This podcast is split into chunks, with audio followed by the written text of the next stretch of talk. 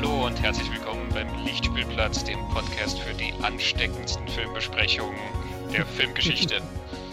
Ich bin Christian Genzel und mit mir im cineastischen Salon sitzt überhaupt Christoph? niemand. Nein, der sitzt im anderen cineastischen Salon. Ja, Jeder von uns sitzt in seinem eigenen cineastischen Salon gerade. Mhm. Genau, normalerweise treffen wir uns in einem cineastischen Salon, um gemeinsam aufzunehmen. Ähm, diesmal sind wir auf Skype ausgewichen. Ähm, genau. Jeder sitzt bei sich daheim. Für die aktuelle Folge, das Warum braucht man natürlich niemandem zu erklären. Und wir haben ein Thema genommen, was auch zum Tagesgeschehen passt. Ja, wir haben ein paar Ansätze durchgesprochen. Ähm, wir haben noch einige Pläne, worüber wir reden wollen, welche Filme wir besprechen wollen und so. Jetzt gerade im Moment ähm, ja, ist das alles mal ein bisschen nach hinten gerückt. Mal schauen, wie wir dazu kommen. Wir haben das Gefühl, jetzt gerade bestimmt äh, ein Thema ähm, wirklich alles. Und ähm, ja, mit dem können wir uns auch mal auseinandersetzen. Wir werden uns zwei große Virenthriller der Filmgeschichte anschauen. Yes. Also ich habe sie schon geschaut. Gut, also wir haben uns zwei große Virenthriller der Filmgeschichte angeschaut. Wolfgang Petersens Outbreak mhm. und Steven Soderberghs Contagion. Nur gibt es ganz viele Virenthriller in der Filmgeschichte, ganz viele Virusgeschichten. Wir werden ein bisschen auch den einen oder anderen Film streifen, der da in diesem Genre so funktioniert. Wir haben uns die zwei jetzt mal rausgesucht, weil es so die ähm, prominentesten Beispiele sind ähm, und aber auch, da kommen wir dann vielleicht auch drauf, weil sie am meisten mit einem Virus tatsächlich zu tun haben.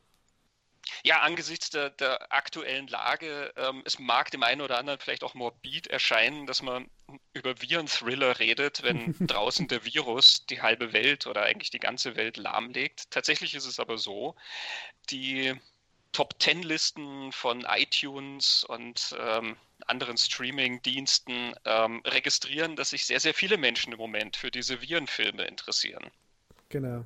Ich denke, das ist ein ganz natürliches Interesse, was da ist. Und ich glaube, bevor wir in diese Filme einsteigen, ist es vielleicht einmal ganz interessant, darüber zu reden, warum schaut man sich in einer Zeit, wo man ja eigentlich in den Nachrichten genug von diesem Szenario sieht, warum schaut man sich das dann in einer Filmversion an. Christoph, ich glaube, du hast dir da ein paar Gedanken zugemacht.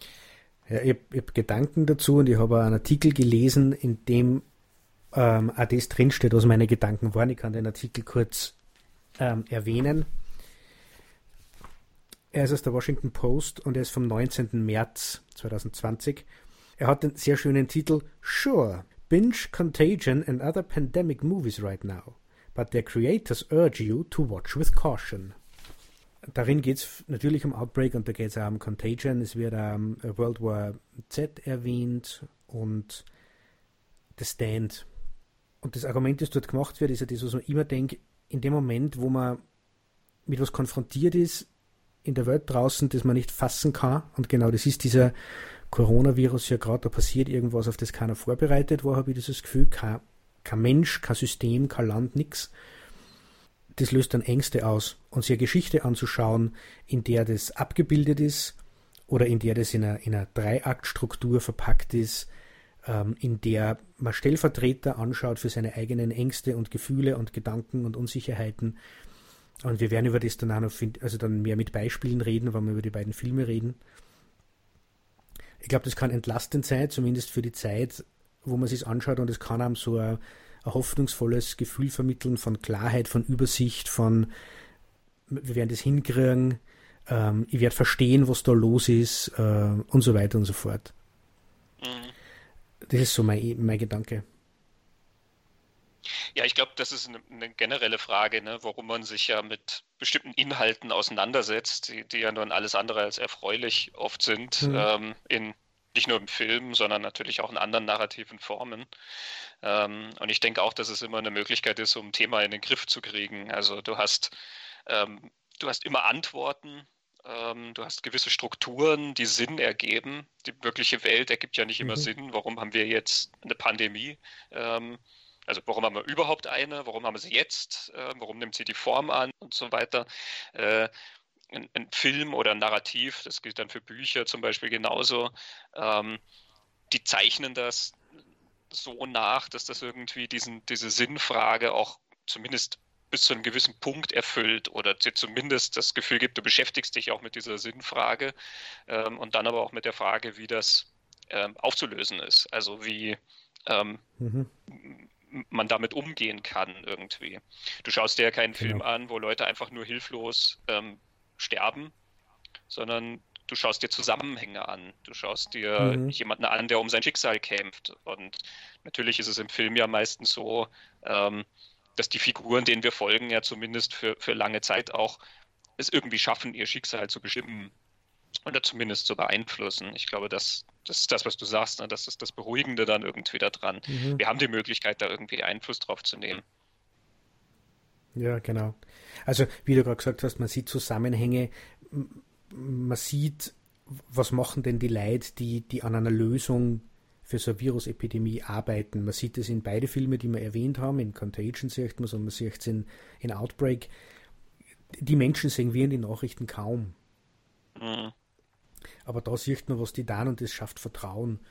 Man sitzt zu Hause und ist äh, hoffentlich nur gesund, hat aber die Angst, dass man vielleicht nicht gesund bleibt. Und dann schaut man sich einen Film an, wo, wo der Hauptprotagonist alles tut, um gesund zu bleiben und mit dem kann man sich dann identifizieren und da fühlt man sich vielleicht ein bisschen sicherer oder man kriegt verschiedene Informationen jeden Tag äh, über die Nachrichten und kann nicht auseinanderhalten, was ist richtig, was ist falsch, wie, wie gefährlich oder ungefährlich ist tatsächlich.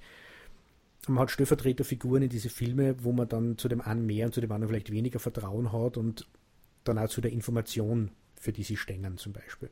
Mhm. Ich glaube, dass das einfach sehr, sehr beruhigend sein kann. Eben, ich greife da jetzt schon vor und ich greife vor allem auf Contagion vor.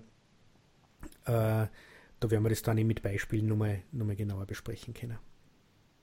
Hm, ich habe mir überlegt, ob das vielleicht auch ein, ein, Phänomen ist, was jetzt noch stärker ist, als es dann vielleicht in ein oder zwei Monaten der Fall sein wird, weil es jetzt gerade etwas sehr Neues ist, was ähm, nicht nur die Nachrichten, sondern natürlich auch unser aller Leben ja sehr, sehr bestimmt. Ähm, mhm. Also ich habe mir überlegt, nimm an, es würde sehr viel schlimmer werden, wie es ja in manchen Teilen der Welt auch der mhm. Fall ist, ähm, dass dann die Realität vielleicht zu arg wird, zu, zu schmerzhaft, als dass du sie dir dann unbedingt nochmal in ähm, fiktiver Form anschauen willst.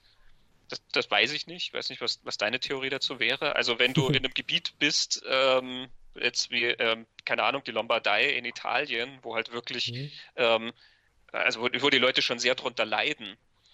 Ähm, mhm. Ob es da dann nicht sozusagen zu wirklich dann irgendwann wird, sich das anzuschauen.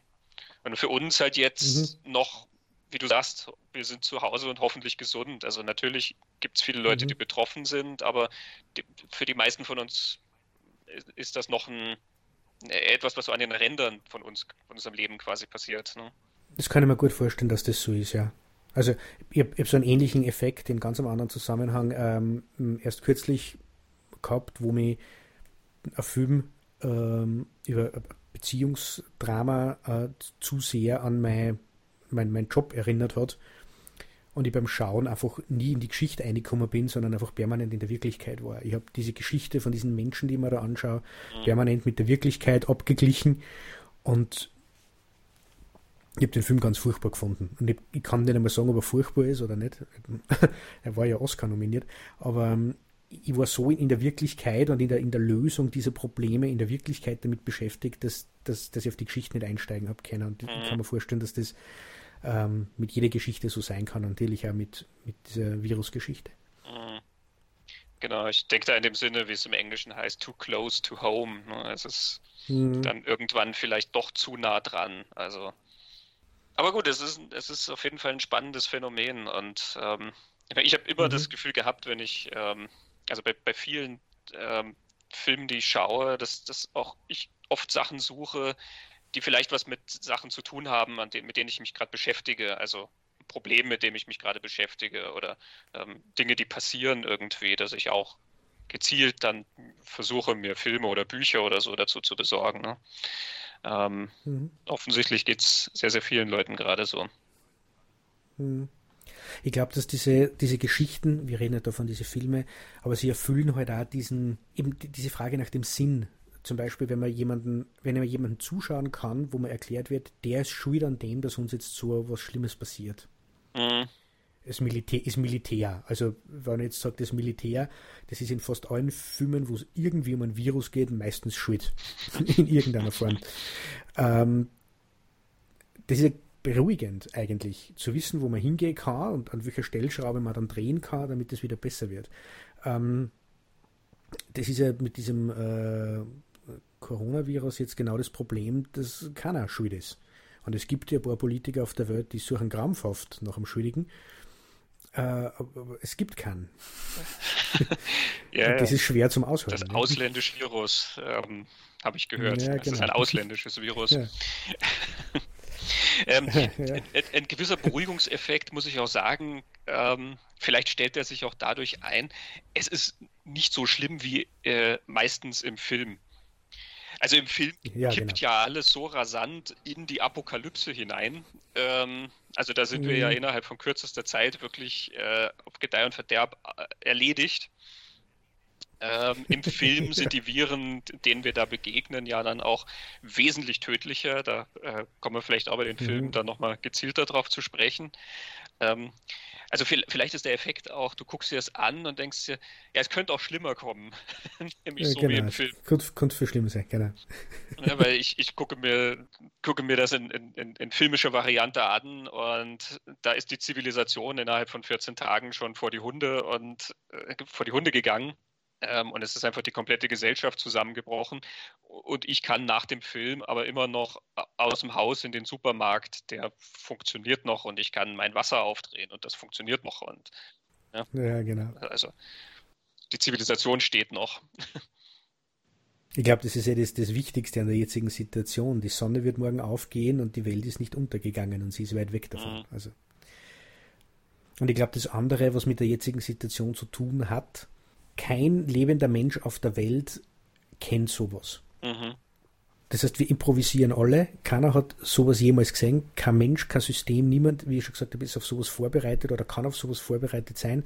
Das heißt, alles, was wir seit zwei Wochen, drei Wochen, vier Wochen, je nachdem, in welchem Land man, man lebt, äh, tun, ist, ist kurzfristig zu, zu improvisieren und sich was einfallen zu lassen und dann nachjustieren, mhm. glaube ich. Man sieht in den verschiedenen Ländern, dass es verschiedene Strategien gibt, die, die angewendet werden. Und was soll man sonst machen?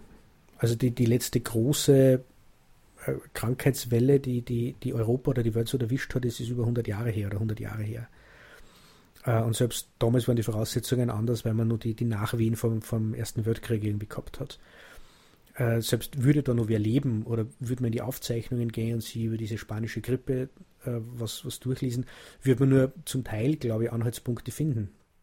Weil die Welt halt eine andere ist. Ja, ja, total. Die Vernetzung der Welt ist eine andere. Die, ähm, auch die Art, wie sich Nachrichten verbreiten, ist eine andere. Ähm, die medizinische Situation ist eine mhm. ganz andere und so weiter und so fort. Mhm. Also ähm, ich glaube auch, es ist äh, eigentlich ist es der, der Fall aus dem Geschichtsbuch, bei dem man nicht das Gefühl hat, dass er jetzt so viel zu tun hat mit, mit der jetzigen Situation, auch wenn man sich wenn dann die Geschichte durchliest, ist es, ähm, trifft man immer wieder auf Parallelen dazu natürlich. Ne? Ähm, aber vom Gefühl her ähm, ist das einfach viel zu weit weg. Genau. Und da kommen wir jetzt wieder zu dem zurück, warum schaut man sich solche Geschichten an? Ich denke, weil man, weil wir genau alle in der Situation sind. Mhm. Es ist alles neu, es ist alles, wir gehen durch den Nebel sozusagen. Und wenn man dann Anhaltspunkte hat, so eine Art Vorbild, wie haben es denn andere gemacht sozusagen, wie haben andere das Problem gelöst, da geht man halt zu Narrativen in irgendeiner mhm. Form, weil man sonst schon nichts hat.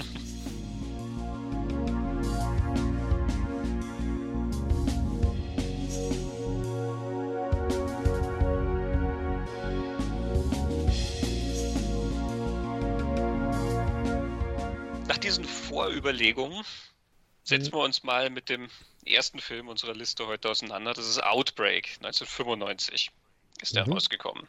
Ja, ein Virus geht da gar nicht um die Welt. Ein Virus kommt aus Afrika nach Amerika ähm, über einen äh, infizierten Affen. Ähm, Also erst so mhm. ein, ein, ein, Dorf, äh, wo dieser Virus wütet. Ähm, und der kommt dann über äh, ein infiziertes Tier nach Amerika, ähm, wo sich die Infektion dann aber in einer Kleinstadt sehr, sehr schnell eingrenzen lässt. Das Militär stellt das sehr, sehr schnell unter Quarantäne, schießt auf jeden, der da irgendwie raus will. Ähm, und dann wird geschaut, was man da machen kann. Ähm, es ist also nicht ganz die Pandemie. Ähm, und unsere Helden sind Dustin Hoffman und Rene Russo, ein äh, Ex-Ehepaar, beide Virologen. Er arbeitet für die Army, sie ist im mhm. äh, Center for Disease Control. Ähm, sie stolpern also über diesen Virus und versuchen dann herauszufinden, was es damit auf sich hat, wie der sich verbreitet, versuchen den eben zu erforschen, ein Gegenmittel zu finden ähm, und stoßen dann dabei auf recht viel äh, Schwierigkeiten, was das Militär, also was die Vorgesetzten von äh, der Dustin Hoffman-Figur angeht. Genau, das sind Morgan Freeman und der hat wieder einen Vorgesetzten, das ist Donald Sutherland. Ähm, der eine ist ambivalent, der zweite hochgradig zwielichtig. Ich glaube, jeder weiß, wer, wer wen spielt. ähm, genau, und es geht am Ende von Outbreak dann mehr um diese Militärverschwörungsgeschichte. Kann man ja eher erzählen, äh, die, die, das Militär hat eine Variante dieses Virus schon länger im Arsenal, um als biologische Waffe ihn einsetzen zu können. Und sie haben gegen diese Variante des Virus auch ein Antiserum. Und die Virusversion, die jetzt in Amerika wütet, ist eine neue Variante und sie wollen das begrenzen, damit ihre biologische Waffe nicht, äh, nicht gefährdet ist. Also sie tun alles, um die eigene biologische Waffe zu schützen und sind sogar bereit, dann der amerikanische Staatsbürger sterben zu lassen und sogar die Nuklearoption für, dieses, für diese Kleinstadt in Betracht zu ziehen. Genau. Ähm, ja, wobei, also, sie wollte nicht nur ihre Waffe schützen, sondern es geht ja auch darum, dass sie das ja heimlich gemacht haben, dass sie diesen Virus behalten haben. Wir sehen das in so einem Prolog, wo dann in den, ich glaube, 60ern ähm, eben schon mal so ein Ausbruch in Afrika ist und wo sie dann auch tatsächlich dieses Dorf äh, zerbomben. Ähm, ich glaube, es ist keine Nuklearbombe, sondern es ist so eine, sie nennen es immer Firebomb. Ähm, aber mhm. also es ist schon großflächige Verwüstung auf jeden Fall. Ähm, ja, genau. Sicher ist sicher. ähm, und die Tatsache, dass sie dieses Virus also dann in ihre eigenen Labors geschafft haben und da dann irgendwie weiter herangezüchtet haben, ähm, das geschah also nicht sozusagen auf offiziellen Befehl, sondern das hat eben die Donald Sutherland-Figur ähm, mehr oder weniger so im, im, im Eigen, im, im, Alleingang irgendwie arrangiert. Und das ist seitdem halt so ein bisschen das gehütete Geheimnis vom Militär, äh, was die halt auch in Schwierigkeiten ja, genau. bringen würde, wenn das ans Tageslicht kommt. Donald Sutherland ist äh, di diabolisch wie in seinen besten Auftritten. Er redet immer davon, dass er die Sentimentalität dieser anderen Menschen nicht, nicht aushält, wenn sie sich die Sorgen machen um, um Menschenleben und so. Das, das schimpft er immer, weil die alle so sentimental sind. Das. Genau, man merkt schon an der Tatsache, dass wir jetzt hier relativ viel über dieses ganze Militär, ähm, über diese Militärumstände reden, dass die Geschichte nun ja, sagen wir mal vom Schwerpunkt her dann in eine Richtung geht, die etwas weg vom Virus geht, von der tatsächlichen äh, Infektionskette. Ja, genau. Aber kümmern wir uns mal um den Teil 1 vom Film, nämlich das, das Virus und was wir dann sehen, was, was dieses Virus macht und wie es sich verbreitet. Ja, also die Elemente, die da drin sind, sind nicht Dinge, die uns ähm, in andere Filme auch begegnen und uns vielleicht ein bisschen bekannt vorkommen. Also es wird von einem, von einem Tier übertragen. Es ist hoch ansteckend sehr kurze Inkubationszeit führt immer zum Tod und die Symptome entwickeln mhm. sich rasend schnell. Also es ist, äh, es ist einfach hardcore. Am Anfang hat man so, ja, so, so Grippesymptome, entwickelt aber dann so äh, Pusteln auf der Haut, die dann aufplatzen und dann blutet man aus Augen und Ohren und Nasen. Also es ist ein sehr äh, effektheischerisches Virus auch, das es zeigt schon, was kann. Es frisst dann die Organe auf in, im Körper. Also das ist dann nur noch so eine Suppe, die man im, im Körper irgendwie hat. Und es äh, übertragt sich auf verschiedenste Arten. Äh, Anfang ist ja nur über die, ist das die Schmierinfektion? Also nur über, wenn man Gegenstände angreift oder mit so einem Menschen in Kontakt kommt oder mit dem Tier in Kontakt kommt. Und es ist dann so die, die, die große Erkenntnis, so ungefähr zur Hälfte des Films, dass das Virus mutiert und sich auch über die Luft überträgt, also über Tröpfcheninfektion. Und damit überträgt es sich einfach permanent und ständig. Und man kommt dem Ding eigentlich nur mehr aus, weil man im, ja, im Schutzanzug ist. Infektion, die hast du vorher auch. Also wenn, du, wenn dich jemand anliest oder so, dass du dann dadurch übertragen wirst. Stimmt, sondern ja ähm, die ja. Luftinfektion ist ja dann noch, dass das Virus sozusagen von sich ja. aus durch die Luft reisen kann, über einen bestimmten Radius. Ähm, also sie merken das ja dann im Krankenhaus über den, den äh, Luftschacht irgendwie dass dann von einem Zimmer ins andere sozusagen das Virus übertragen wird, weil es durch die Luft kommt. Also das ist nochmal was anderes als die Tröpfcheninfektion. Das ist also da, also es ist wirklich der, Killer unter den Killerviren. Ja, stimmt. Ich habe immer geglaubt, das ist, ja, okay. Bei die Szene im Kino sagte ja, dass das Virus, also da gibt es eine Szene, wo alle im Kino sitzen und jemand hustet und dann folgt der, die Kamera dem, mhm. dem Tröpfchen durch den ganzen Kinosaal bis für andere wieder einatmet. Aber das ist ja schon vorher. Überhaupt eine sehr eindrucksvolle Serie, die sicherlich damals im Kino auch ähm, ein, ein, bisschen Schrecken verbreitet hat. Ähm, man sieht daneben einen, mhm. einen, Zuschauer, der da Symptome hat und der dann anfängt so zu husten und die Kamera zeigt dann so diese herumfliegenden Tröpfchen und folgt ihnen so durch mhm. den Saal, bis beim einen im Popcorn landen oder bei irgendjemand anderem dann so in den Rachen fliegen. das ist natürlich auch sehr effektvoll gemacht. Ja, also beziehen tut sich dieses Virus ja auf diesen äh, Ebola-Virus beziehungsweise diesen Marburg-Virus. Äh, Marburg mhm. war so eine Variante von Ebola.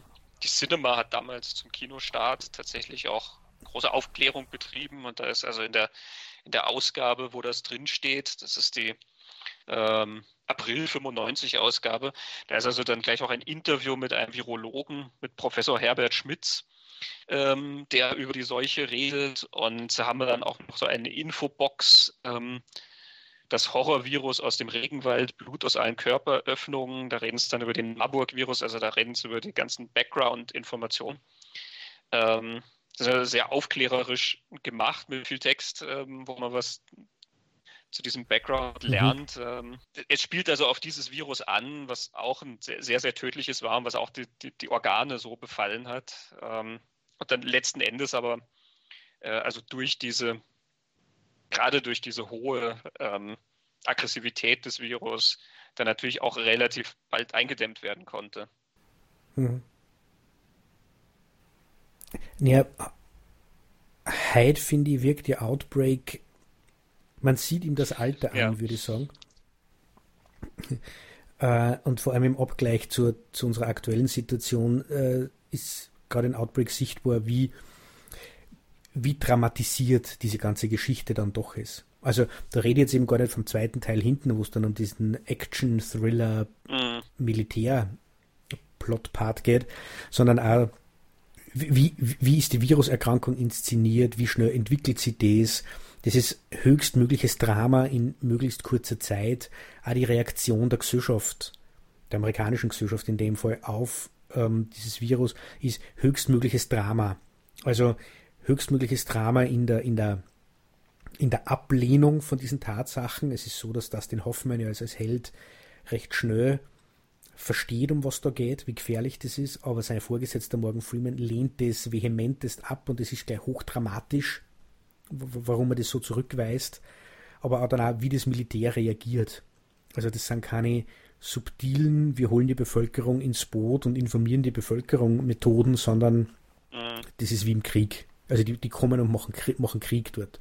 Äh, es ist aufs höchstmögliche Drama und den höchstmöglichen Effekt, was, wo wir das jetzt selbst ein bisschen erleben, sehr, sehr eigenartig wirkt. Ich frage mich immer, wie, ich habe den Film ja auch vor, vor ein paar Jahren erst wieder gesehen. Ich kann mich nicht mehr erinnern, ob es da nicht auch schon ein bisschen seltsam auf mich gewirkt hat oder eher einfach nur altmodisch. Vielleicht war es das. Es ist definitiv ein altmodischer Film. Also es ist halt ein Blockbuster, wie man ihn in den 90ern gemacht hat hat ja auch so eine gewisse Leichtigkeit. Also mhm. ähm, da geht zwar ein tödliches Virus um, aber das hält uns ja nicht davon ab, dass Dustin Hoffman und sein, sein Kumpan Cuba Gooding Jr., der, junge Cuba Gooding Jr., ähm, mhm. das war noch bevor er gesagt hat, für mich zum Schotter, hier sagt er für mich zum Virus. Nein, aber er spielt dann einen Helikopterpiloten, ähm, der Dustin Hoffman hilft.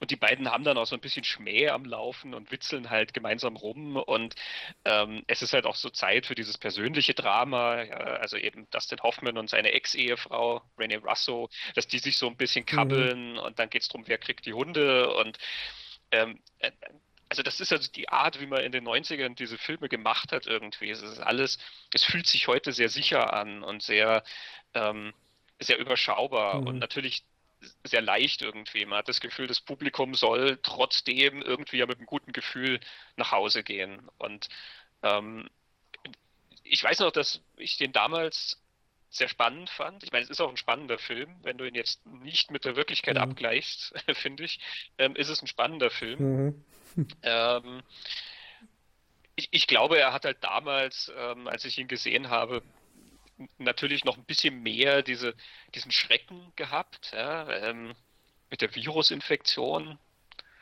Ich glaube, er ist auch so damals angekommen, weil wenn du denkst, 95, das war eben das Jahr, wo dann Ebola aufkam und das war, da war AIDS auch noch eine relativ neue Angelegenheit. Das gab es zwar schon länger, aber ins Bewusstsein der mhm. Bevölkerung ist es ja auch erst so nach und nach gekommen.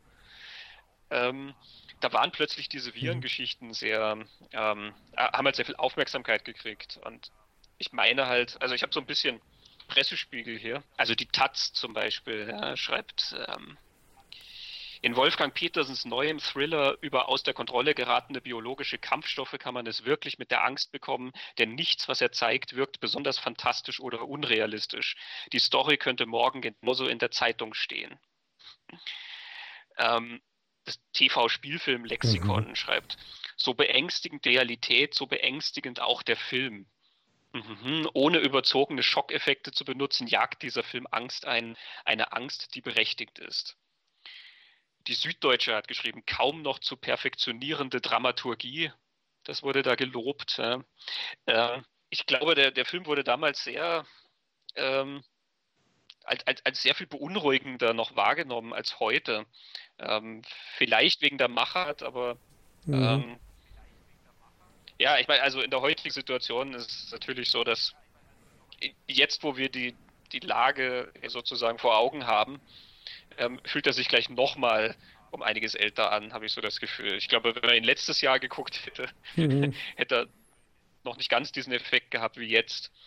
Ich meine, es, es sind 25 Jahre, gell? Ja. Das ist nicht nix. Und was halt Outbreak hat, wie du sagst, diese Sicherheit, es, es gibt einen Punkt im Film, ab dem für mich als Zuschauer, wenn wir jetzt wieder so überlegen, man projiziert seine eigenen Sachen da drauf oder identifiziert sie. Aber einem gewissen Zeitpunkt bist du als Zuschauer in der Welt da draußen ähm, sehr, sehr sicher vor diesem Virus. Und auch sehr, sehr sicher vor dem, mhm. was da passieren kann. Weil der Virus kann nicht aus der Kleinstadt und die Kleinstadt soll vielleicht äh, ausgelöscht werden, aber du bist ja nicht in der Kleinstadt. Das heißt, du fieberst nur mehr unter Anführungszeichen damit mit, schafft es das, den Hoffmann rechtzeitig äh, die Antikörper zu finden, um seine Frau zu retten und diese, diesen Bombenabwurf zu verhindern. Also, dass, dass diese Bombe über diese Stadt geworfen wird, das ist ja also die hochdramatische Szene am Schluss, wo das den Hoffmann dann versucht, erfolgreich versucht, den Bomberpiloten da ins Gewissen zu reden, dass die die Bombe nicht abwerfen. Aber damit rückt die, die Bedrohung von mir als Zuschauer ein Stück weiter weg und wenn wir dann nachher zu Contagion kommen, Contagion mhm. macht es zu keine Minuten. Ja, also wenn, wenn Outbreak irgendwo beängstigend ist, dann ist er irgendwo in der ersten Hälfte. Also er hat ja schon so ein paar Szenen, eben das im Kino, das, das mhm. funktioniert ganz gut. Das hat so ein Schauergefühl oder mhm. ähm, im Flugzeug die Sequenz. Äh, da, da, spielt der Film ja auch sehr mit diesem Wissen, was wir ja schon haben, ne, darum, da ist jemand krank und kann das weitergeben und das wird problematisch. Mhm. Ähm, und du hast dann den jungen Patrick Dempsey in dieser Zeit, wo er nicht sehr angesagt war. Ähm, er war nicht mehr der Titi-Star ja, genau. ähm, ja, und noch nicht genau. äh, Dr. Grey's Anatomy.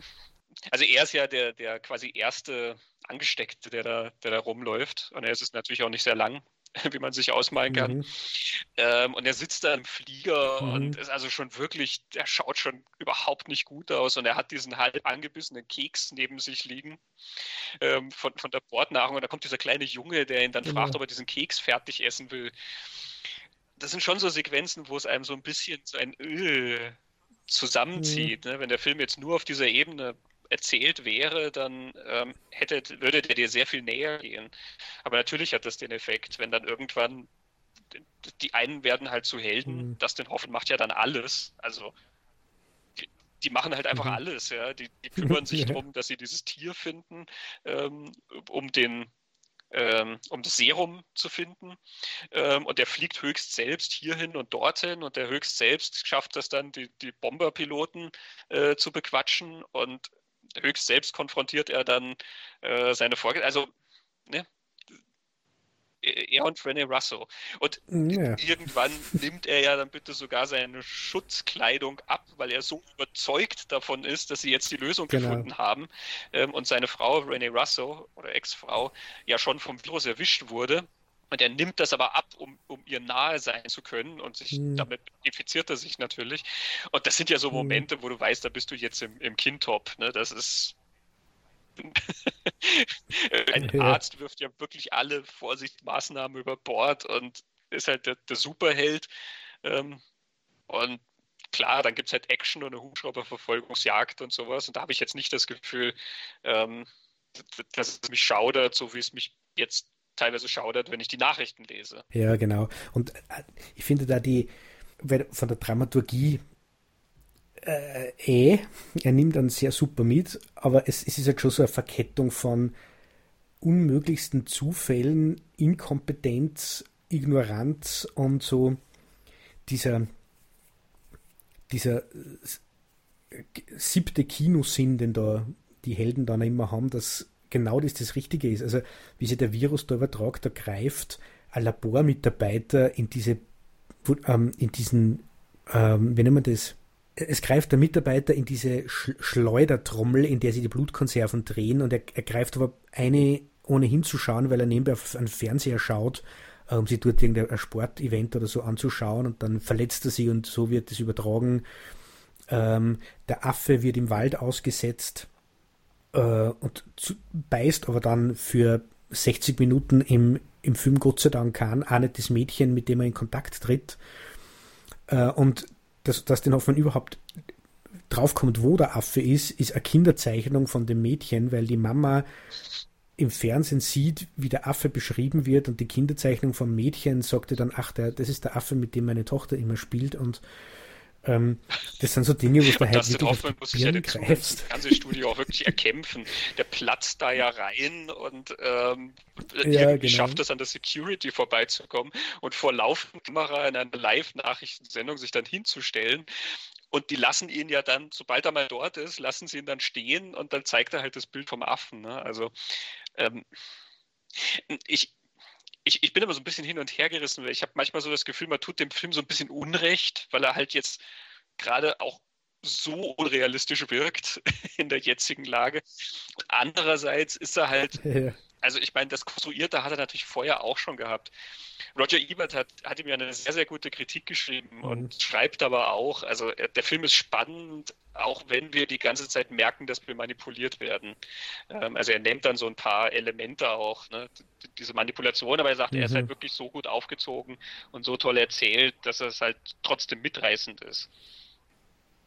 Ja. Also ja, ich, ich glaube, unter anderen Gesichtspunkten betrachtet, wenn man ihn jetzt nicht als ähm, sozusagen potenzielle Infoquelle über das, was gerade passiert in der Welt betrachtet, dann ähm, würde man vielleicht auch über ein paar andere Sachen reden noch äh, bei Outbreak. Interessant ist ja, dass äh, Petersen den auch wirklich in so einem ähm, Umweltkontext gesehen hat. Also in Interviews redet er auch wirklich darüber, dass ähm, das ja was damit zu tun hat mit dem Raubbau, den wir mit dem Planeten äh, veranstalten. Das ist so ein bisschen suggeriert in dieser Anfangssequenz, ne, dass da, äh, wo die in Afrika sind und ich glaube, der Medizinmann mhm. sagt dann irgendwas, ja, ja, die, die fällen da die Bäume. Ähm, hm, also so, so ganz, ganz mhm. vage ist das angedeutet. Und für Peterson steht das sehr, sehr im mhm. Vordergrund, wenn du äh, dir Interviews durchliest aus der Zeit. Ähm, äh, äh, Peterson hat ja auch vor vielen, vielen Jahren mal diesen TV-Film gemacht, Smog, also ja auch so ein Öko-Thriller, ne, wo, die, wo Deutschland in diesem gigantischen Smog, in diesem tödlichen mhm. Smog dann irgendwann versinkt.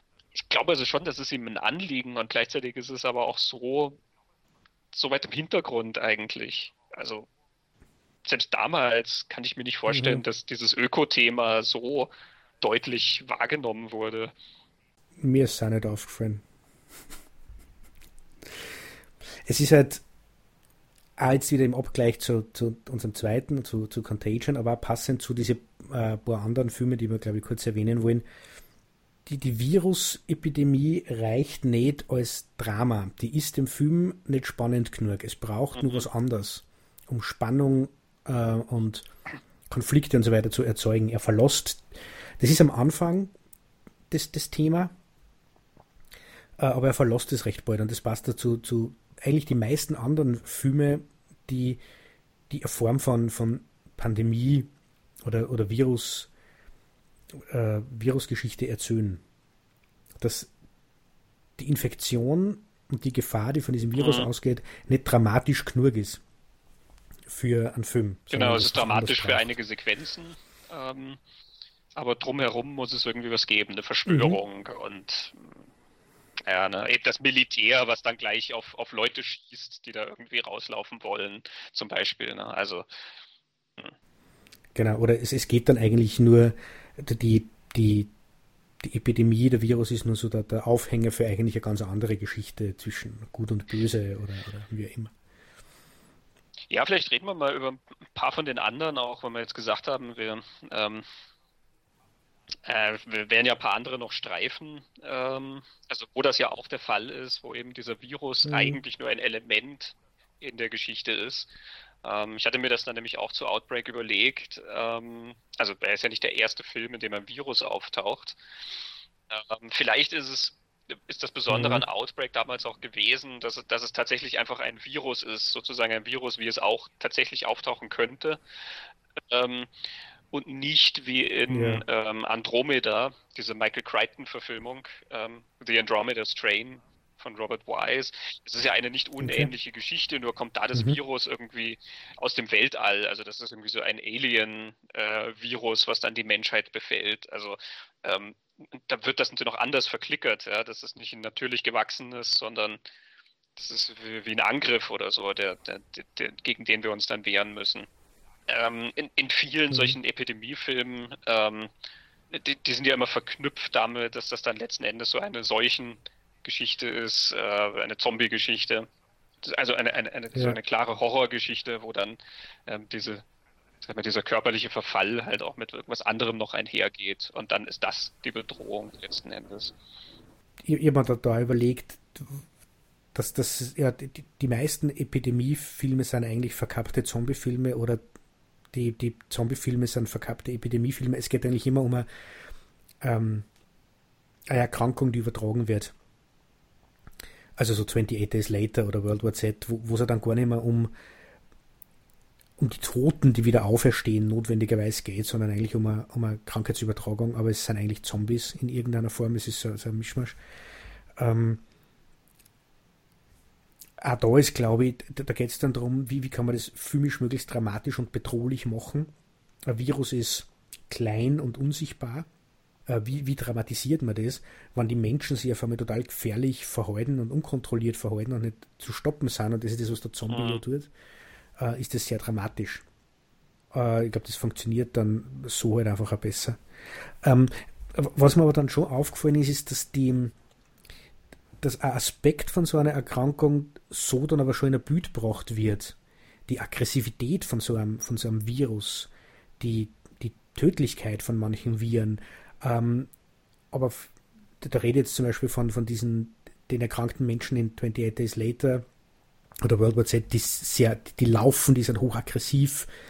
Das ist sehr bedrohlich. Es gibt aber halt auch die andere Zombie-Variante, die sich sehr langsam bewegen, aber mhm. unerbittlich. Das ist so die in The Walking Dead. Also diese die größte Epidemiegeschichte der letzten zehn Jahre, glaube ich, der Walking Dead. Ähm, die sind unerbittlich. Und auch das ist ein Bild für eine Erkrankung. Die ist einfach da und geht nicht weg.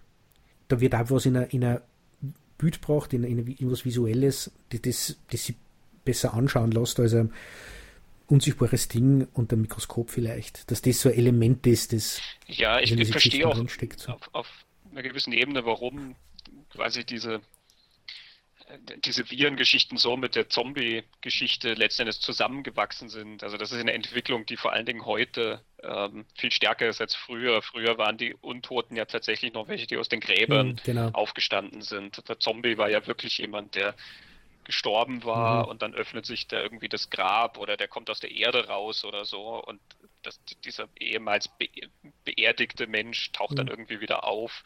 Ähm, und heute, eben in World War Z, sobald die gebissen sind, verwandeln die sich ja sofort und der muss, der hat gar sozusagen, der durchläuft ja gar kein Totenstadium. Mhm. Ähm, aber es bietet sich natürlich an, ähm, mhm. E-, erstens aufgrund dieses Zustands, ähm, sozusagen der lebende Tote, das ist ja auch, wenn du ein aggressives Virus hast, dann ist der, der infiziert ist, ja auch für diese Zeit wie ein lebender Toter. Ähm, also in, in, Outbreak ist Patrick Dempsey ein lebender Toter für mhm. diese Zeit, die er da verbringt. Äh, man, man, sieht ihm auf dem Flugzeug zu und man weiß, mhm. der Junge ist hinüber.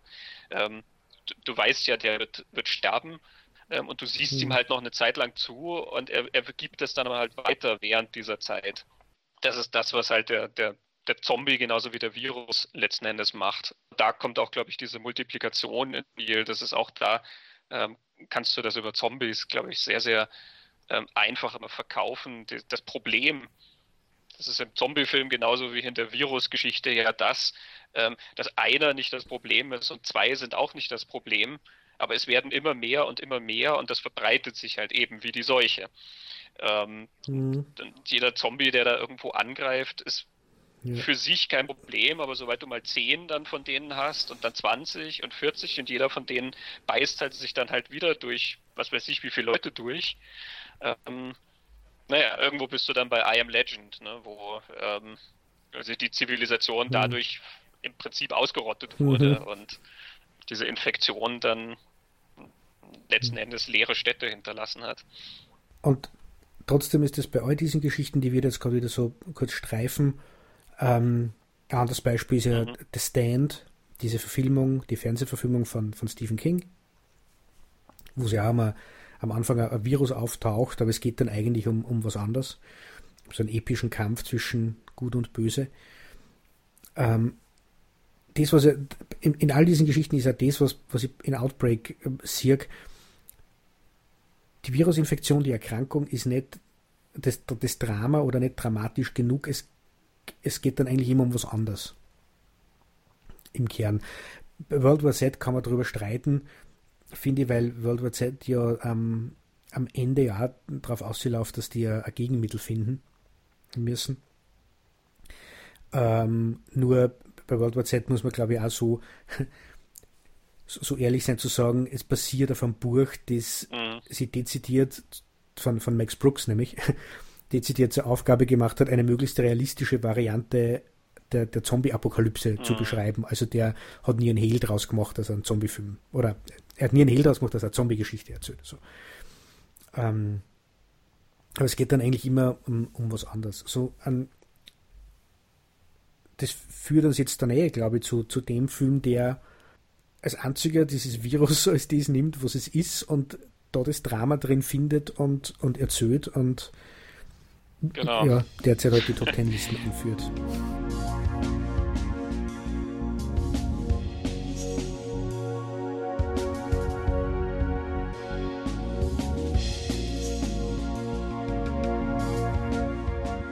Contagion. Ähm, ja, 2011 ist Contagion rausgekommen. Im Abspann von Contagion findet sich der Hinweis, ähm, it's not a question of if, it's a question of when, was sich heute sehr gruselig liest. Ähm, sie haben da so eine Website, wo du dann mhm. halt dich einloggen kannst, weitere Infos mhm. über Viren und ihre Verbreitung und sowas dir äh, anschauen kannst. Ich habe nicht gecheckt, ob die noch online ist. Contagion kommt ein Virus in die Welt. Mhm. Ähm, wir sehen am Anfang eine, eine, Frau, die halt, wir hören sie noch husten, bevor wir das erste Bild sehen. Es ist noch auf schwarz, wird gehustet in diesem Film. Wir sehen ein paar Leute sterben. Mhm. Wir kriegen mit, das ist sehr, sehr tödlich, sehr, sehr ansteckend. Es gibt plötzlich mehr Infektionen und dann sehen wir alle die Wissenschaftler, die Leute vom Center for Disease Control, ähm, Gesundheitsbehörde, die Ärzte. Ähm, mhm. Auf verschiedensten Ebenen sehen wir halt Leute, die versuchen, dieses Virus irgendwie genau. zu erforschen, in den Griff zu kriegen und dann genau diese Sachen dabei debattieren, die heute tatsächlich passieren. Ähm, es ist ein Film, der sich an manchen Stellen so anfühlt, wie wenn du die Nachrichten guckst. Ja. Er ist spot on. Es ist unglaublich, wie, wie realistisch und authentisch er diese Geschichte erzählt und damit hochspannend und hochinteressant ist. Und das, was er dramatisiert, ist mhm. meiner Meinung nach ja wirklich nur die Gefährlichkeit dieses Virus. Die schraubt er halt für das Drama und für die Geschichte so hoch, dass es nur glaubwürdig ist. Also wie du gerade gesagt hast, sehr aggressiv, sehr ansteckend, sehr tödlich. Es mutiert danach mal, dass man nicht gleich das Gegenmittel findet. Es geht viel um Quarantäne, äh, in, in die die Leute gehen müssen. Ähm, er macht dann ganz einen, einen, spannenden Trick mit der Cast. Es ist nämlich ein, ein Stellar Cast, würde man glaube ich sagen im Englischen. Also da sind die, die Stars drin. Gwyneth Paltrow, Matt Damon, Lawrence Fishburne, Marion Cotillard, äh, Kate Winslet, Jude Law, genau, zu dem komme ich nämlich dann auch noch. Das ist nämlich eine sehr spannende Figur, finde ich. Ähm, nicht alle dieser Stars überleben diese Geschichte und er macht es gleich. Gwyneth Paltrow ist die Frau, die am Anfang hustet. Und als Zuschauer hat man ja in seine Stars meistens Vertrauen. Ähm, aber an Gwyneth Paltrow, die als erste erkrankt und als erstes, äh, als erste stirbt, äh, setzt er gleich mal so den, das, das, oder setzt er, er zieht das Safety, also das Sicherheitsnetz weg. Es gehen ja keine zehn Minuten im Film, ähm, bis Gwyneth Paltrow wieder draußen ist. Genau. Du siehst sie dann später noch ein paar Mal, weil sie sich Videoaufzeichnungen anschauen von ihr, im Versuch dann herauszufinden, wen, mit wem sie wo vielleicht Kontakt gehabt haben könnte.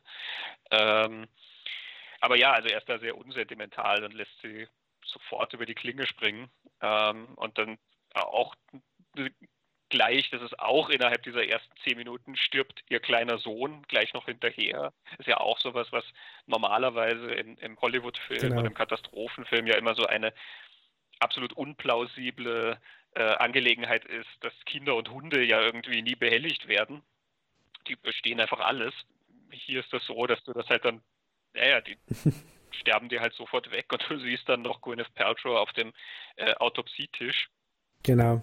Und das, was du gerade vorher gesagt hast über, über Outbreak, diese Szene im Flugzeug, wo das Kind gefährdet ist, in Outbreak wird verhindert, dass das Kind sie infiziert. In ja. Contagion in die ersten zehn Minuten. Äh, und was, was dem Film sehr, sehr viel, sehr viel Beklemmung irgendwie gibt. Ähm, er, er, behandelt diese Suche nach dem Antiserum und wie schwierig das ist. Er behandelt diese Suche nach Entscheidungen. Wie geht man jetzt mit der Gesellschaft um? Welche Maßnahmen setzt man, um das Virus einzudämmen und wie transportiert man das der Gesellschaft gegenüber? Wie geht es Menschen, die mehrere Monate in Quarantäne sein müssen? Ähm, wie geht es den, den Ärzten und, und Virologen, die vor Ort quasi an der Frontlinie äh, an dem Virus arbeiten, helfen wollen, forschen, das, was wir jetzt über Italien hören und wie die, die Ärzte und, und Pflegekräfte dort belastet sind, wie schlecht es denen geht, wie die an die, an die psychischen und körperlichen Grenzen kommen. Auch das ist im Film. Wie das Militär, das Militär taucht nämlich auch kurz auf, Brian Cranston spielt ähm, der nächste Star nämlich, äh, das Militär, die sofort äh, eine Verschwörung wittern und einen, einen, einen feindlichen Angriff der sich aber dann als, sich dann als falsch aus, ähm, bis hin zu, zu dem, wo sie dann erst am Schluss auflöst, wie, wie kommt denn das Virus überhaupt in unsere Welt? Und es ist eine ganz natürliche Übertragung. Mhm.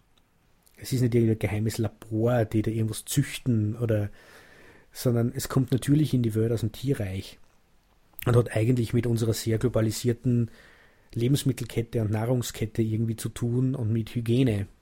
Ja, es, es ist wirklich wie, ja, es, es, ist wie das, was wir jetzt hier zeugt natürlich Tag davon, haben. wie authentisch das Ganze ist und wie gut recherchiert das Ganze ist. Sie hatten ja diverse, ähm, diverse Experten, Virologen ähm, und so weiter, genau. ähm, die da äh, mit äh, Stephen Soderbergh und seinem Autor Scott Burns mit denen geredet haben und halt erklärt haben, wie sowas abläuft. Ähm, nämlich die Tatsache, dass du jetzt genau diese Prozesse siehst und sie wirken eben so echt, sie wirken wie wenn du das Fernsehen eingeschaltet mhm. hättest und würdest jetzt tatsächlich diesen Experten da gerade zuhören. Ja. Lawrence Fishburne als Chef da von, diesem, von dieser Gesundheitsbehörde sitzt dann wirklich ja in diesem Interview ähm, und erklärt mhm. dann, naja, das einzig Wirksame ist Social Distancing, Staying at Home when you're sick. Da sind sie noch nicht so weit, dass sie generell zu Hause bleiben, genau. aber auf jeden Fall Staying at Home when you're sick and washing your hands.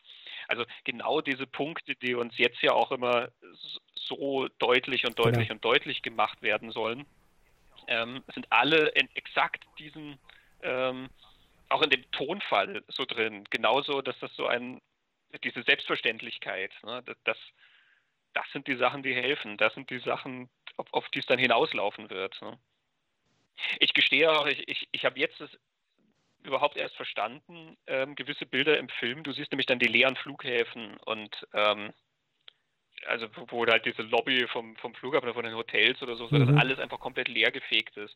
Und ich habe das damals immer so gesehen im Film, ähm, weil sie dir an einer Stelle sagen, wie viele Leute schon gestorben sind, dass sie dir quasi zeigen, wie die Städte verweisen, weil so viele Leute gestorben sind. Ähm, und jetzt verstehe ich, nein, es ist das, das äh, mhm. Herunterschalten des öffentlichen mhm. Lebens. Die Flughäfen sind leer, weil halt einfach kein Mensch mehr fliegt und fliegen darf. Ja, ja es ist ja das drinnen, äh, was ich auch ganz am Anfang auch, gesagt habe, die Menschen improvisieren und keiner ist in, jemals in so einer Situation gewesen. Keiner verhält sich permanent richtig. Kate Winslet als sehr kompetente Virologin kann sich auch vor der Infektion nicht schützen.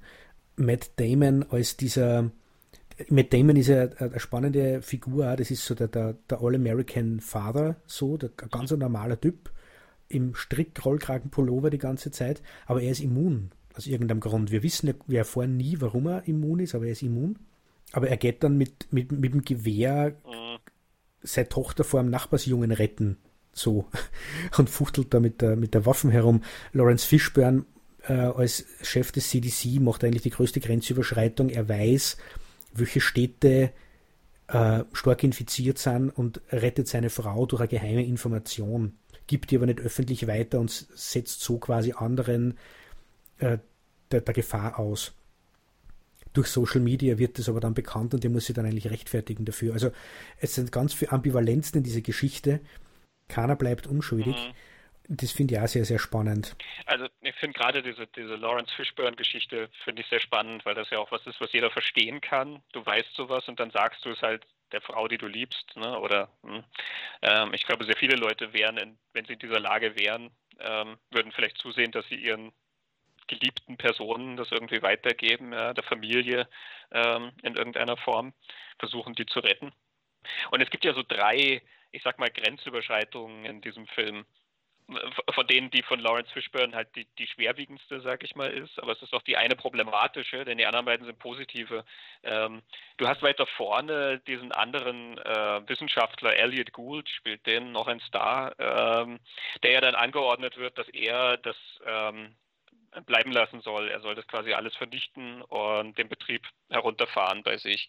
Und er widersetzt sich ja, er fängt ja an, er, er bleibt ja dann dort und forscht dann trotzdem weiter und kommt ja dann da, da, dabei auf eine wichtige Erkenntnis, wie sie dieses Virus so heranzüchten können, damit sie dann damit experimentieren können.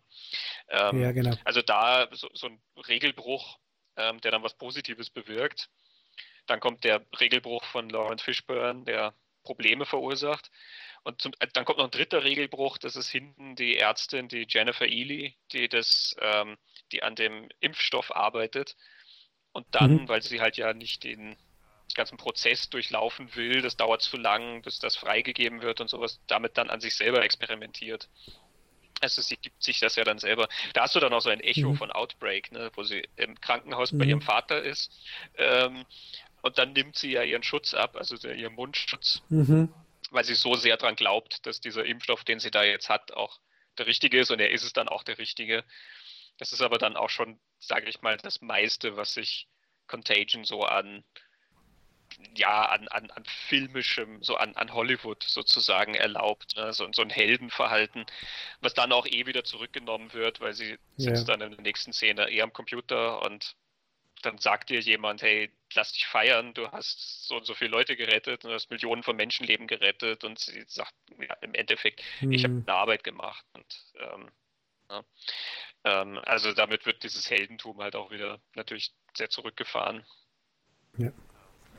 Und, und, und sehr, sehr spannend finde ich die Jude Law-Figur. Jude Law spielt einen Blogger, YouTuber, Internetjournalisten, eine sehr zwielichtige Gestalt, ähm, der gerade den Pharmafirmen gegenüber sehr, sehr kritisch ist und der vermutet da eine große Verschwörung und äh, vermutet, dass ähm, alternativer Impfstoff, alternative Heilung ein homöopathischer Stoff nämlich, der das Virus heilen könnte, äh, zurückgehalten wird, damit die Pharmaindustrie äh, mit dem eigens produzierten äh, Wirkstoff dann Geld verdienen kann. Und das, äh, er hat 12 Millionen Follower auf YouTube, also er hat Fangemeine hinter sich.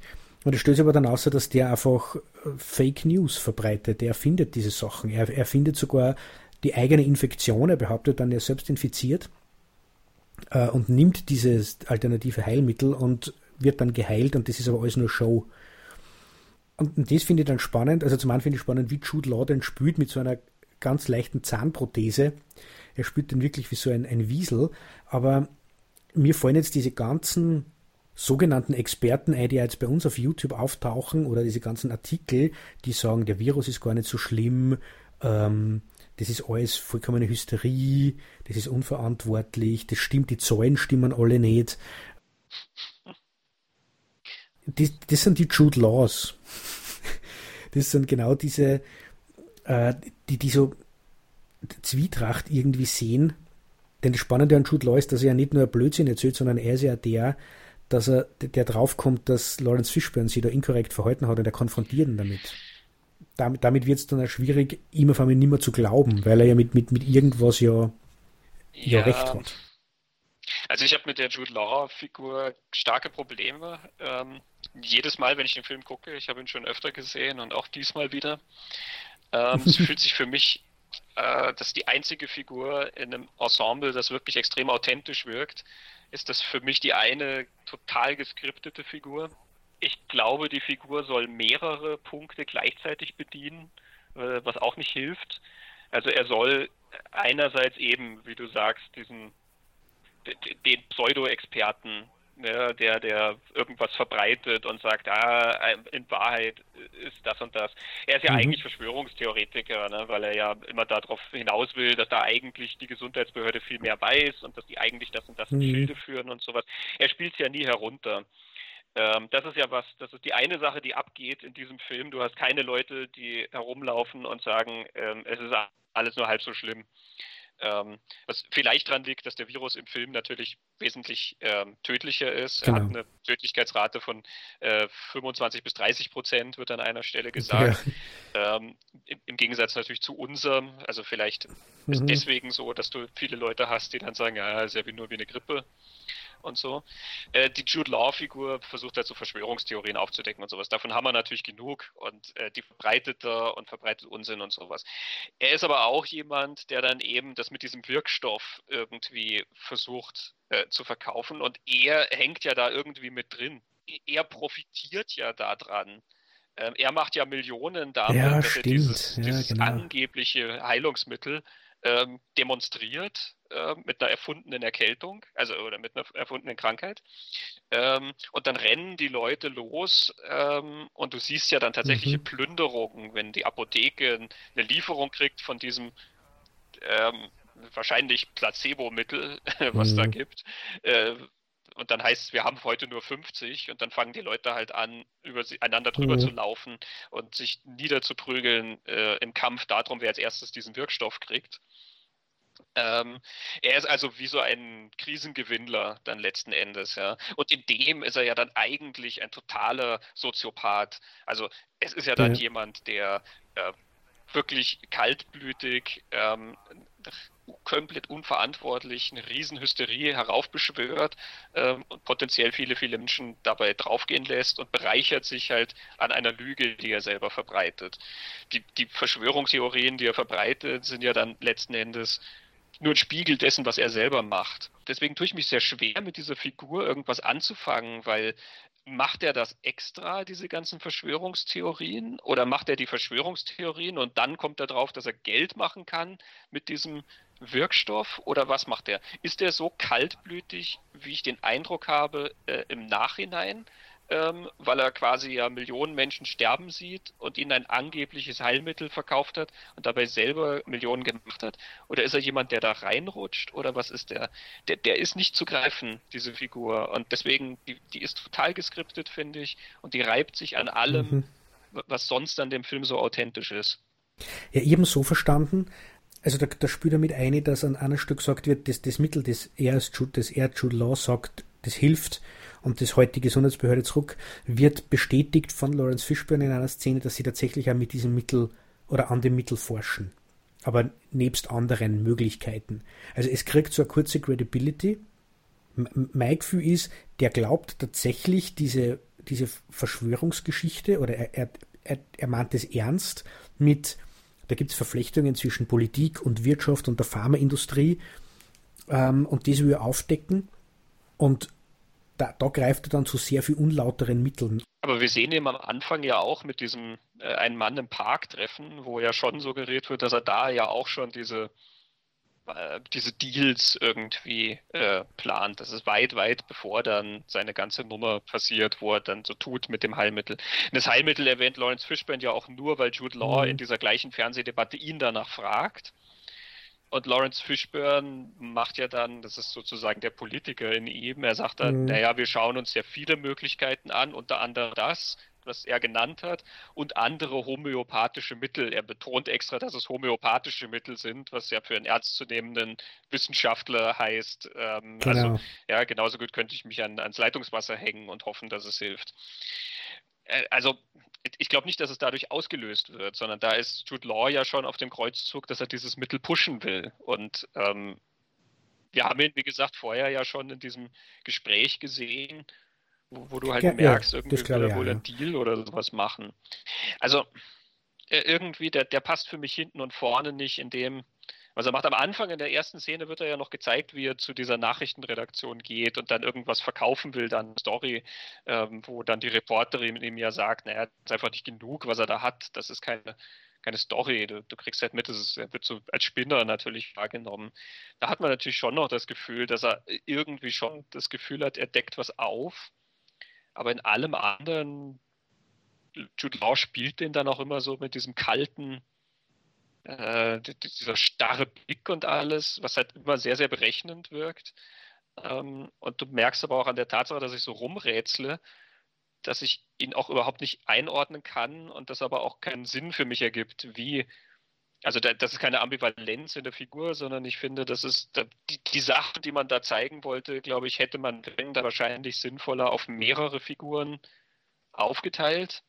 Ich sehe das auch so wie du, er ist von Anfang an äh, oder relativ, oder von Anfang an, er ist relativ bald an dem Punkt, wo er quasi mit denen einen Deal macht. Aber aufbauen tut auf, oder aufbauen tut das ja auf seiner Popularität, die er im Internet schon hat, deswegen kontaktieren die den, so ob sie verstanden. Der ist tatsächlich ein, der auf sehr auf seinem eigenen Kreuzzug ist, habe ich das Gefühl, der glaubt diese Pharmaverschwörungen und hat damit recht viel Rückhalt mit dieser Systemkritik oder, oder wie immer. Er hat damit sehr viele Fans und das macht ihn öfter mal interessant für diese Gruppe, die, die diese Forsythia heißt, das Medikament äh, verkaufen möchte. Und ab da ist er dann natürlich mit denen in einem Boot und, und manipuliert. Ne, ich finde den, den, den Punkt echt spannend, wenn man sagt, man, man hätte das auf mehrere Figuren aufteilen sollen. Das ist ein, ein interessanter Gedanke, ja. Das, das hätte vielleicht äh, nur besser funktioniert. Ich, ich, ich, ich merke nur, dass wenn ich jetzt durch die Nachrichten und durchs Internet äh, schnurks und alle möglichen mhm. Meinungen und Ideen zu unserer Situation finde, dass ich immer wieder an diese Jude Law-Figur denke. Bei allen möglichen Menschen, die dann irgendwelche Graphen herzagen und sagen, dass die Infektionsrate und die, die, die Anzahl der, der Verstorbenen an diesem Coronavirus ja weit unter der Normalanzahl liegt und dass das alles Panikmache ist und wo aber dann von, von dieser Information, die einfach manipulativ dargeboten wird und gewisse Informationen einfach fehlt und gewisse Erklärungen gar nicht gegeben werden, ähm, muss ich immer wieder an diese Jude Law-Figur denken. Also dem, wie du sagst, in dem ist sehr viel drinnen, in dem trifft sehr, sehr viel. Ja, genau. Äh, der große Unterschied sind eben diese neun Jahre, zehn Jahre, wenn man jetzt damit rechnet, äh, dass unser Social Media. Ja, ja klar, 2011 Internet hattest du, ich glaube, Facebook hatte 2009 begonnen, ja, also das war noch so ein ganz, äh, ganz neues Phänomen eigentlich und nicht nur so eins, wo sich halt mhm. heute die Mama und der Opa und ich weiß nicht wer alles einloggt, um Informationen mhm. von den Leuten zu beziehen. Ne? Das ist klar. Und andere Kanäle ja genauso wenig. Aber ja, also abgesehen davon, es ist mhm. ein, ähm, ein, ein, ein, mhm. sehr, sehr treffend, ja fast berichteter Film. Man hat das Gefühl, man schaut sich einen Bericht an über was. Ne? Ähm, er ist aber auch natürlich, also das ist sehr schön inszeniert, weil er diesen, diesen Tonfall auch so hat. Es ist zwar wie ein Thriller gemacht, äh, mit diesem pulsierenden Elektroscore und so, und gleichzeitig ist er aber so erzählt, als würde er dir halt eben ja was berichten, was so und so passiert ist. Mhm. Er zeigt dir diese reellen Personen und er gibt dir auch relativ wenig drumrum. Du hast also nicht den Subplot mit, die waren mal verheiratet und jetzt müssen sie drüber reden, wer den Hund kriegt oder so, ne, um sie sozusagen menschlicher zu machen, sondern er findet diese Menschlichkeit in ihnen ja einfach schon in dem, wie sie mit ihrem Beruf umgehen. Und da finde ich auch den Tonfall, das ist ja authentisch, dieses, alle von denen spielen das ja so, Du siehst ihnen genau an, dass sie wissen, was das alles bedeutet. Und gleichzeitig ist es aber was, womit sie sich ja täglich auseinandersetzen. Ähm, und es ist ihr Job, dass sie da jetzt nicht mhm. Panik, ähm, in Panik geraten oder Panik verbreiten mhm. oder so, sondern sich das irgendwie nüchtern anschauen und sachlich durchdebattieren. So und so hohe Sterblichkeitsrate, ja, was bedeutet da die Quarantäne und so und was macht man da und so weiter. Und irgendwo siehst du in ihren Augen und in dem, in ihrem Ton verhörst du ganz leicht, hey, mhm. wir reden jetzt nicht nur theoretisch darüber. Ich, ich finde diese Szene, wo Kate Winslet hustet und dann Lawrence Fishburne anruft.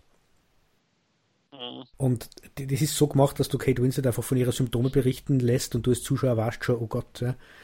Um, und du hörst Lawrence Fishburne am Telefon und in dem Moment, wo die das Telefon auflegen, kommt der Cut und du siehst Lawrence Fishburne und der, der Blick nachdem er dieses Telefonat beendet hat, also das Telefonat der Horan sehr, ja, alles kein Problem, wir holen, wir holen da jetzt die außer und untersuchen die und schauen, dass dies machst, das alles, wir kriegen das alles hin. Und in dem Moment, wo man sein Gesicht sieht, merkt man, dem ist vollkommen klar, dass der da jetzt eine gute Freundin, eine gute Bekannte, eine wichtige Person, eine gute Mitarbeiterin mhm. verlieren wird. Und er ist für kurze Zeit out of order, würde man sagen. Er, er braucht da jetzt kurz, mhm. um sie wieder zu fangen und die spielt er ganz, ganz stark und gar nicht groß. Das habe ich sehr, sehr, sehr gut gefunden. Ich würde nur gern kurz sehen, weil ich es am Anfang mhm. ja gesagt habe, wie wir darüber geredet haben, man projiziert auf diese Menschen und auf diese Elemente in der Geschichte ja Dinge, die einem mehr Sicherheit geben.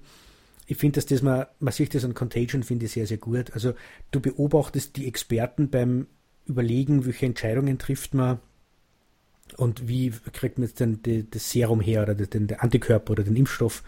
Und ähm, es ist total nachvollziehbar, warum das eine gewisse Zeit dauert, was hin und her überlegt wird, was ist das für und das wieder. Ähm, und das passt ja gut zu unserer Zeit jetzt. Das erklärt da dann auch wieder recht viel. Ähm, du kannst deine ganzen Zweifel und Sorgen, na, könnte nicht doch äh, gar nicht so schlimm sein, oder was ist da? Zum Beispiel auf die Jude Law-Figur projizieren und wird da dann erklärt, das ist ein Windhund, dem darfst du nicht glauben. Das ist alles falsch, was der sagt. Äh, du kannst Matt Damon anschauen und fühlst dich für, für, kurze Zeit sicher, weil der ist immun. Wenn Matt Damon im Supermarkt steht und es hustet ihn diese Frau an, schnaufst irgendwie durch und bist, oh, Gott sei Dank, weil er ist immun, es kann ihm nichts passieren. Da finde ich, merkt man, wie, wie diese, wie Geschichten halt auch funktionieren. So habe es mir hier zumindest gedacht. Mhm. Das beim Anschauen auch gemerkt, dass ich dort diese, dass ich so diese Reaktionen auf die verschiedenen Figuren irgendwie habe. Das Vertrauen auch in die Institutionen, die wissen, was dann. Sie wissen, was dann, sie haben einen Plan und mhm. gleichzeitig äh, merkt man auch, wie, wie schwierig diese Entscheidungen sind, die da zu treffen sind. Ich finde es ja auch interessant an Contagion, dass eben gerade diese ganzen Entscheidungen, diese Schritte, äh, dass die Teil dieser Geschichte sind. Denn ähm, wir haben das jetzt vorhin nicht erwähnt, aber ähm, alle diese Virusgeschichten sonst, die wir da haben, lassen ja all das weg. Da bricht ein Virus aus, Menschen sterben, du siehst irgendeine Art von Infektionskette und dann siehst du den Ausnahmezustand. Und je nachdem, mhm. wie weit der Film geht, siehst du halt vielleicht noch sozusagen die Endzeit. Ja? Also du, du, bist in The Stand innerhalb mhm. von 14 Tagen ähm, vom ersten Husten ähm, mhm. bei brennenden Städten und Leichen auf der Straße und also wirklich kompletten Zivilisationsbruch allem. Ja. Ähm, und das ist bei den anderen Filmen ja auch. Also Outbreak hat diese ganzen Schritte ja auch nicht. Du hast die Quarantäne, die sehr schnell mhm. kommt mhm. und ähm, sozusagen diese wie das Leben dann irgendwie ja weitergeht oder die Welt sich weiter dreht, das wird dann irgendwie gar nicht richtig thematisiert. In Contagion, ja, da ist all das drin, was wir jetzt erleben, ja, dass irgendwie eine Art von Alltag geschaffen wird, der nicht der Alltag ist, den wir kennen, mhm. aber trotzdem so ein bisschen was damit zu tun hat. Es geht auch darum, ja, wie sind Versorgungsketten aufrechtzuerhalten? Ähm, wie arbeiten die Leute? Also Ne, was, was hängt da überhaupt dran, dass du ja Leute brauchst, die auch mhm. diese und jene Sachen machen, ähm, dass die Gesellschaft funktioniert. Was kannst du machen, was kannst du nicht mehr machen, ja? was gibt es für Einschränkungen und, und, und. Alle diese, diese Wirklichkeit, mit der wir uns jetzt konfrontiert sehen, ähm, das ist in Contagion zu sehen und in den anderen Virusgeschichten nicht. Wie du sagtest, das ist halt für den maximalen Effekt in den anderen erzählt und da stürzt du halt sofort in die Apokalypse, sobald die Infektion auftaucht. Mhm.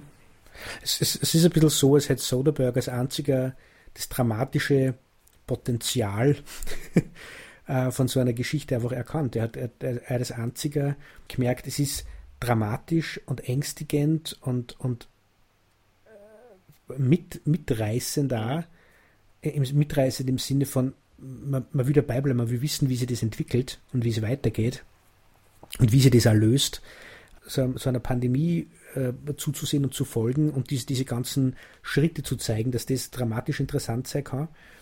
Äh, es war er der Einzige, der dieses Vertrauen gehabt hat und alle anderen haben das, glaube ich, vielleicht zu, zu langweilig oder zu uninteressant ja. oder zu, zu un, vielleicht gar nicht, vielleicht auch zu unfilmisch. Ja. Er zeigt ja einen unsichtbaren Gegner. Genau, ich meine, man muss ein bisschen unterscheiden. Ne? So wie du vorher bei World War Z ja gesagt hast, dass der natürlich eigentlich ja sowieso eine Zombie-Geschichte erzählen wollte und dann halt die und die Mittel dafür genommen hat. Ich glaube auch Steve Ding hatte jetzt nicht die Absicht, gezielt über eine Pandemie zu erzählen, sondern die Pandemie ist ein Element in seiner Geschichte, in dem es um was anderes geht. Also ähm, natürlich muss man das Stand jetzt genau. nicht vorwerfen, sozusagen, dass das und das alles fehlt. Es fällt mhm. einem halt natürlich auf, mit, gerade mit dem heutigen Auge betrachtet, ne? gerade mit dem, wo wir so mit der Wirklichkeit abgleichen können. Ähm, also das ist sicherlich mhm. eine Frage dann von Geschichte zu Geschichte, was wollen die eigentlich erzählen. Mhm. Ähm, aber klar, bei Outbreak, gerade wenn Peterson so einen gewissen also einen aufklärerischen Gedanken da dahinter hat. Und die hatten ja auch Berater, die sind ja dann auch in diesem ähm, CDC gewesen und haben sich dann halt da die Labors angeschaut und ich weiß nicht was alles. Dafür hat er dann halt schon sehr, sehr viel Kindtop drumherum gebaut. Ne? Ja, und das haben wir vorher noch gar nicht gesagt, aber Outbreak ist ja in, in einem anderen Punkt, das hast du in, in, vor ein paar Tagen mal gesagt, in, in einem anderen Punkt sehr Kind seiner Zeit, mhm. nämlich äh, 90er Jahre, ähm, dieses Misstrauen in staatliche Organisationen, dass denen nicht zu trauen ist, dass da immer eine Hintergrundverschwörung mhm. gibt, die sich gegen die Bevölkerung richtet. In, bei Outbreak ist das Militär. Das ist ja so diese Akte X-Zeit eigentlich. Und es ist aber eigentlich ein, ein sehr amerikanisches Element. Also das hast eigentlich in ganz viele amerikanische Geschichten. Du hast also einen Captain America äh, immer noch staatlichen Institutionen ist nicht zu trauen, der Bürokratie, der Verwaltung, mhm. dem politischen Apparat. Trump macht mit dem ja sogar Werbung, Drain the Swamp in Washington und lauter solche Sachen. Die, die sind eigentlich immer gegen die Freiheit und gegen die Entwicklung der das Menschen. Das ist ja auch der republikanische Ansatz, ne? weniger Staat sozusagen. Und es ist ja dann auch immer quasi gesagt, dass du bist ja quasi deine Pflicht als guter Amerikaner, mhm. dass du sozusagen deine Führungskräfte in Frage stellst und so darauf zielt das ja auch dann immer sehr ab und ähm, da ist Contagion dann wirklich die genaue mhm. Umdrehung davon. Ne? Da ist das Vertrauen in die Organisationen ähm, extrem gegeben. Du siehst, also auch wenn die Fehler machen, weil es halt, weil es natürlich auch nur Menschen sind, mhm. aber sie sind alle ähm, sozusagen, sie sind kompetent und sind darum bemüht, dass sie gute Lösungen und, und machbare Lösungen finden. Und der Verschwörungstheoretiker, der, der das hinterfragt, das ist dann der Böse. Das ist der, der ähm, dem nicht zu trauen mhm. ist. Ne? Genau. Also die, die Mitarbeiter vom Center of Disease Control in Contagion sind mhm. tatsächlich deshalb in dem Job, weil es äh, Krankheiten eindämmen und kontrollieren und bekämpfen möchten. Also genau deshalb, warum sie diesen Job aussucht, deswegen machen die den auch. Und in den ganz anderen, ganzen anderen Filmen mhm. hast du das Gefühl, die Leute sind in dem Job aus ganz anderen Gründen, als der Job eigentlich verlangt. Also die, die sind vielleicht das, aber in Wirklichkeit wollen sie was anderes. Ja, ne, also, wir haben natürlich leider keine, keine Daten derweil drüber. Das würde mich nämlich interessieren. Gerade die Leute, die sich jetzt im, im Zuge der aktuellen Entwicklung diese Filme wieder anschauen, ob die da auch so drauf reagieren wie wir ähm, oder ob dann gerade die Tatsache, dass Contagion sich so echt anfühlt, dann vielleicht den Leuten mehr das Gefühl gibt, äh, das ist mir gerade zu viel, ähm, sondern dann sowas wie Outbreak diese Sicherheit viel, viel mehr geben würde. Ähm, wie wir ja vorher gesagt haben, ne? man guckt sich das vielleicht mhm. auch zur Beruhigung so ein bisschen an. Nach Outbreak bin ich sehr beruhigt. Ja, nach Contagion bin ich nicht so beruhigt. Und das führt uns jetzt wieder zurück zum Anfang von unserem Gespräch heute, äh, zu dem Artikel, den ich ganz am Anfang erwähnt habe, äh, weil da dann auch schon darauf hingewiesen wird, sich diese Dinge anzusehen und sich das, über Geschichten mit dem Thema auseinanderzusetzen, hat einen sehr guten Effekt. Aber das, was in diesen Filmen passiert, ist zum Maximum dramatisiert. Und das, was wir in der Wirklichkeit gerade erleben, ist nicht so gefährlich, nicht so aggressiv. Und diese mhm. Entwicklungen, die in diese Filme ja alle gezeigt werden, weil man darf nicht vergessen, in jedem einzelnen von diesen Geschichten bricht die Gesellschaft zusammen. Ein Contagion bricht die Gesellschaft eigentlich zusammen und kann nur mit Mühe und Not irgendwie in einem so einem Ausnahmezustand aufrechterhalten werden, wo sogar das Militär dann Nahrungsrationen verteilt und so. Ähm, von dem sind wir in der Wirklichkeit ja weit weg. Und das ist in dem Artikel dann auch wichtig, den Machern der, der Filme, die sie da interviewt haben, darauf hinzuweisen, dass man, dass man das nicht ernst nehmen soll und nicht auf die Wirklichkeit übertragen, weil man dann nur mehr mit Angst reagieren kann und, und mit, mit Panik reagieren kann. Und das ist nicht notwendig. Das ist, unre das ist, ein, das ist ein unrealistischer Part. Klar, Film ist halt auch keine Dokumentation. Ähm, also diese Filme auf jeden Fall nicht, auch wenn Contagion natürlich so ein, ein Element drin hat und trotzdem hat es diese. Zuspitzung mhm. dann letzten Endes, ne, die Tödlichkeit des Virus oder die, die Ärztin, die dann an sich selber Versuche gestaltet äh, und so weiter, damit das halt alles ein bisschen packender dann zugeht. Ne, da ist dann auch Plünderungen und so. Mhm. Genau, also ja, das ist immer die Frage, ne, die, die Auseinandersetzung damit. Ähm, kann irgendwie aufklären und irgendwie bewirkt sie aber halt auch was, vielleicht macht man sich dann hinterher doch mehr Sorgen als vorher. Das ist vielleicht auch individuell abhängig. Ne? Ähm, aber ich denke mal, die, die sich damit irgendwie beschäftigen wollen, die haben das Gefühl, dass sie da auch ähm, etwas finden, was ihnen hilft. Ähm, oder was sie zumindest dann vielleicht ablenkt von dem, wie es in Wirklichkeit ausschaut, was ja, wie wir jetzt schon oft gesagt haben, in, bei vielen Filmen einfach was komplett anderes ist. Gut, ich glaube, wir haben uns ausreichend mit den Viren-Thrillern beschäftigt. Der reale Virus-Thriller wird uns eh noch lange Zeit, glaube ich, auf Trab halten. Ähm, insofern schauen wir auch mal, was bei uns dann so als nächstes passiert. Ähm, ich, ich, freue mich, dass, die, dass der Skype-Weg hier gut funktioniert. Also andere Podcasts machen sowas ja sowieso immer. Mhm. Ähm, und ich war ja auch schon oft mal Gast bei anderen Leuten, wo ich über Skype dann zugeschaltet war. Also natürlich funktioniert das, aber ähm, für uns war es ist ja eigentlich immer schön, wenn wir uns tatsächlich gegenüber sitzen. Zumindest aber so können wir auch ja was machen und uns dann was ausknobeln, was wir vielleicht in ein paar Wochen dann als nächstes besprechen. Mal gucken, was dann, was vielleicht dann schon wieder überholt sein wird von dem, was wir hier so reden über den Virus.